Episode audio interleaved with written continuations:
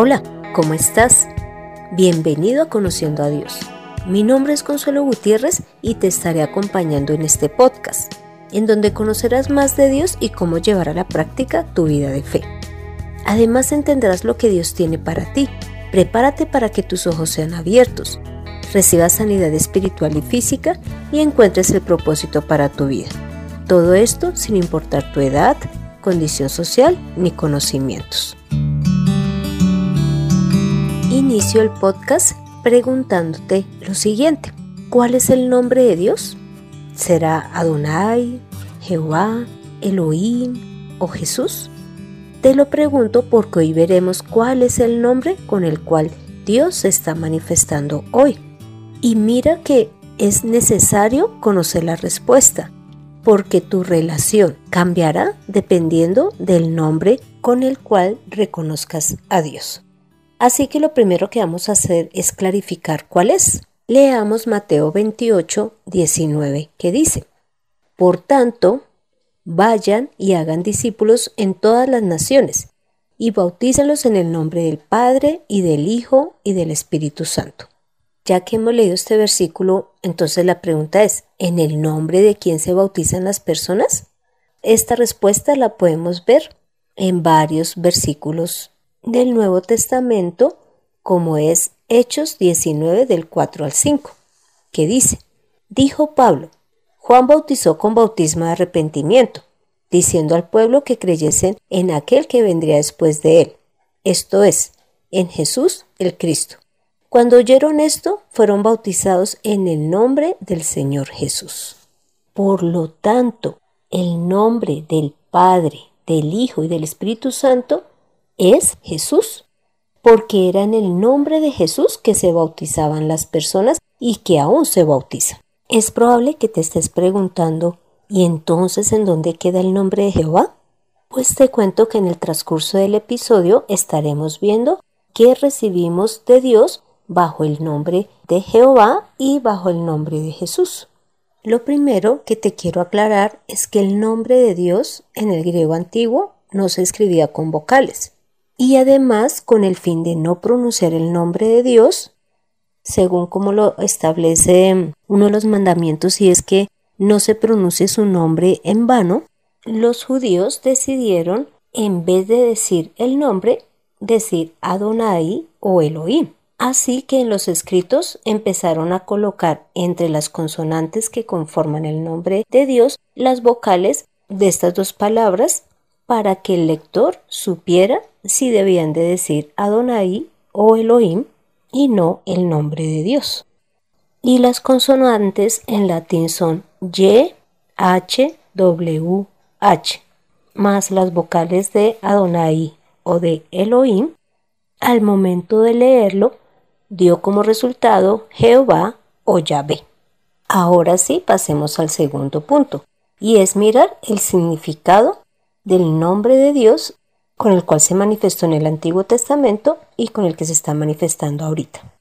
En el Antiguo Testamento se manifestó con el nombre de YHWH. Ya expliqué que no tenía vocales. Y este nombre lo que significa es Él hace existir o yo soy el existente o inclusive ser. Esto de acuerdo a las letras que estuvieran en ese momento leyendo del tetragramatón. ¿Por qué tetragramatón? Porque es el nombre dado a las consonantes que conforman el nombre de Dios. Pero para esto leamos Éxodo 3 del 13 al 15 para ver el significado del nombre de Dios en el Antiguo Testamento. Dijo Moisés a Dios, He aquí que llego yo a los hijos de Israel y les digo, el Dios de vuestros padres me ha enviado a vosotros. Si ellos me preguntaren cuál es su nombre, ¿qué les responderé? Y respondió Dios a Moisés, Yo soy el que soy. Y dijo, Así dirás a los hijos de Israel, Yo soy me envió a vosotros. Además dijo Dios a Moisés, Así dirás a los hijos de Israel, Jehová, el Dios de vuestros padres, el Dios de Abraham, Dios de Isaac y Dios de Jacob, me ha enviado a vosotros este es mi nombre para siempre, con el cual me recordarán por todos los siglos. ¿Ves? Con este nombre Dios está mostrando su naturaleza y es el que existe por sí mismo. Él es. Ahora pasemos a ver qué significa el nombre de Jesús. Leamos Mateo 1, versículo 21. Y dará luz un hijo y llamará su nombre Jesús, porque él salvará a su pueblo de sus pecados. Por lo tanto, el nombre de Jesús significa Salvador. El tercer punto que veremos es quién reveló el nombre de Dios tanto en el Antiguo Testamento como en el Nuevo. Del Antiguo Testamento leamos Génesis 4:26, que dice, y a Seb también le nació un hijo, y llamó su nombre Enos. Entonces los hombres comenzaron a invocar el nombre de Jehová.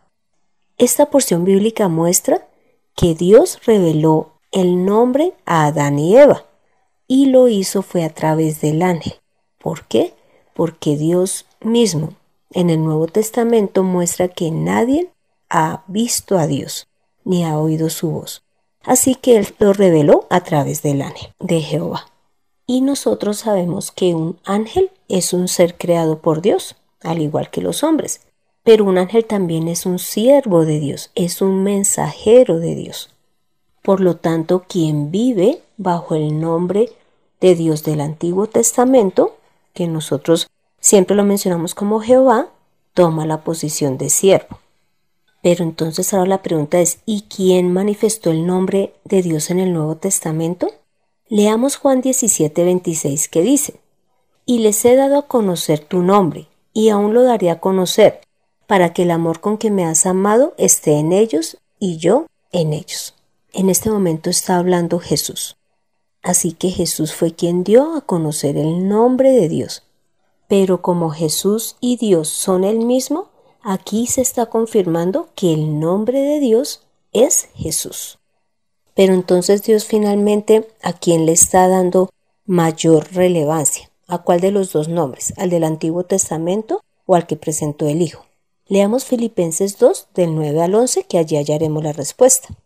Por lo cual también Dios lo exaltó hasta lo sumo y le otorgó el nombre que es sobre todo nombre, para que en el nombre Jesús se doble toda rodilla de los que están en los cielos, en la tierra y debajo de la tierra, y toda lengua confiese para gloria de Dios Padre que Jesucristo es Señor.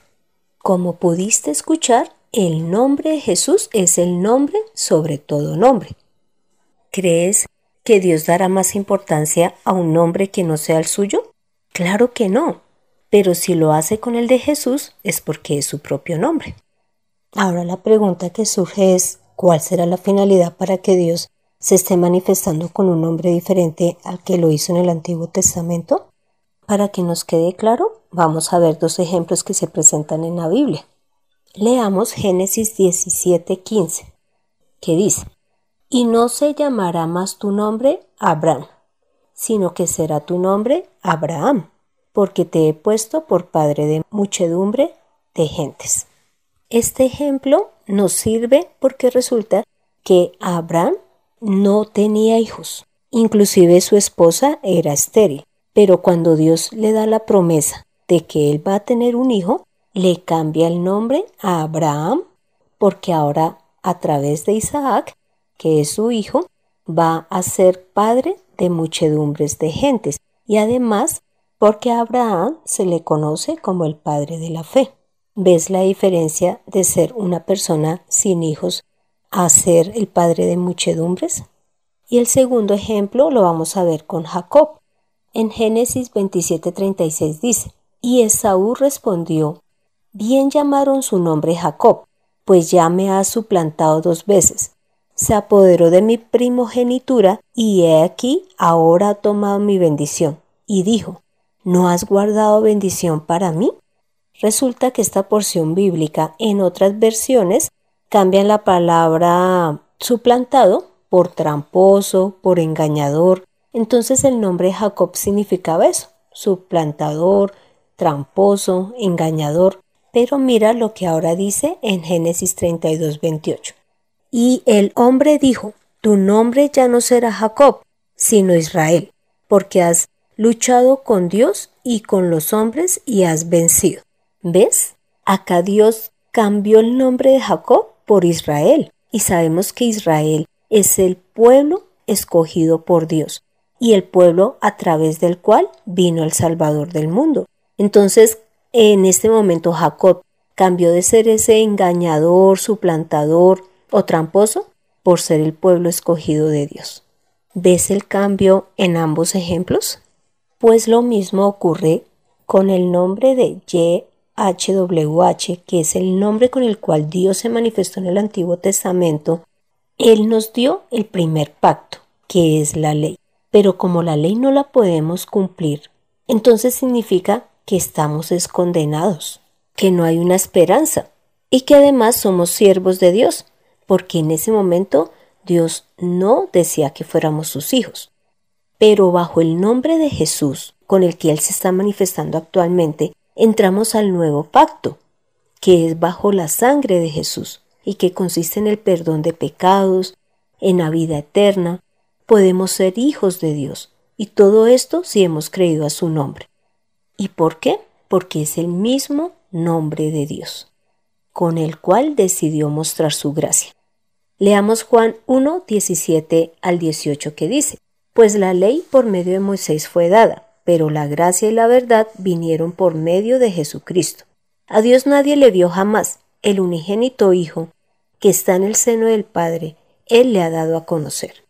También leamos Juan 8, 31 al 32 que dice, Por tanto, Jesús decía a los judíos que habían creído en Él, si ustedes permanecen en mi palabra, serán verdaderamente mis discípulos, y conocerán la verdad, y la verdad os hará libres.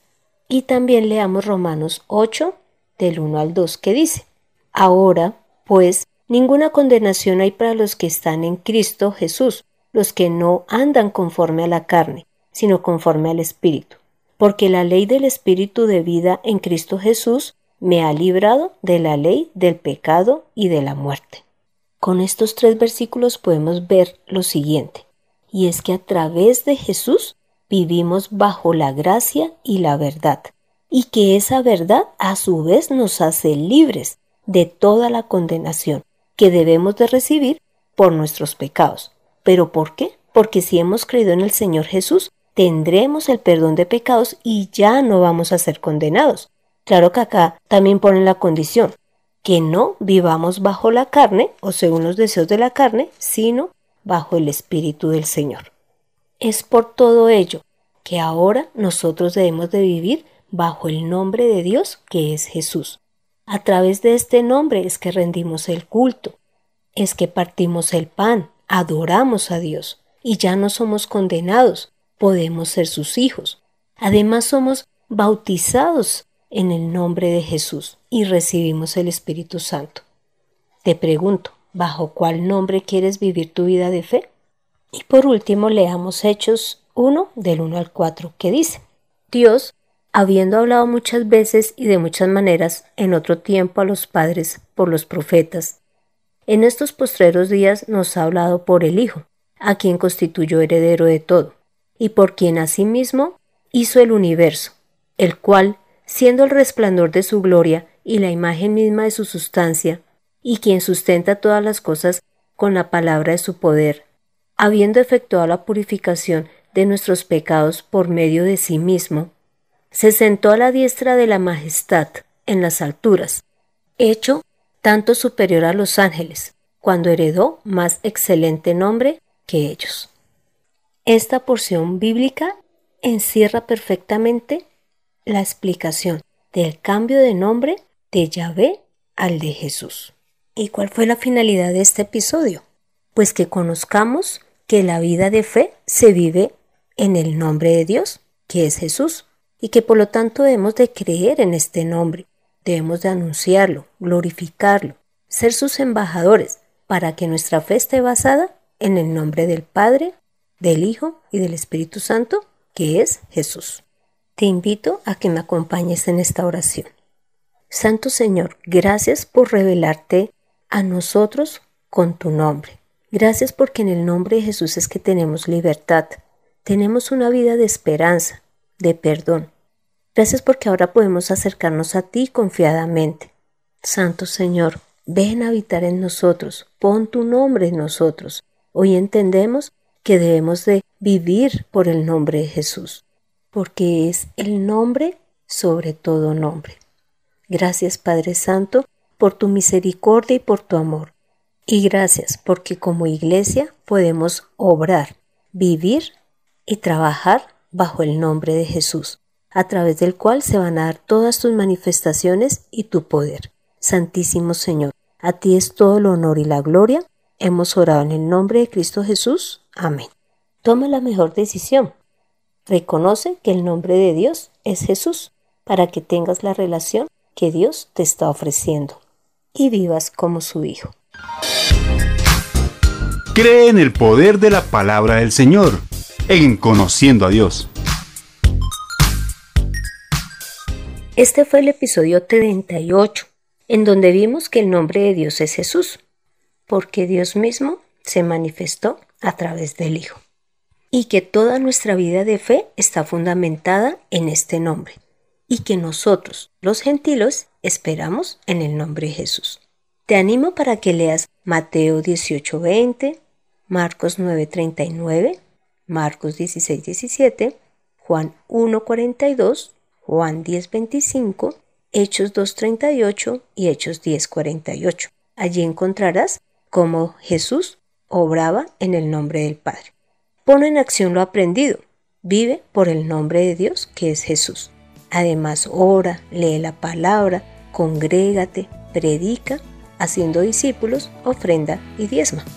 Gracias por escuchar este podcast mientras descansas en casa o estás atendiendo a tu familia. Además, por compartirlo, para que más personas conozcan el nombre de Dios y vivan su vida de fe bajo el nombre de Jesús. Me gustaría conocer tu opinión, dudas o aportes. Para esto puedes escribir al correo de mirtaconsuelog.gmail.com. Soy Consuelo Gutiérrez, tu compañera en este camino. En la edición de este podcast, José Luis Calderón. Que Dios sea el todo de nuestras vidas. Nos vemos en el próximo episodio.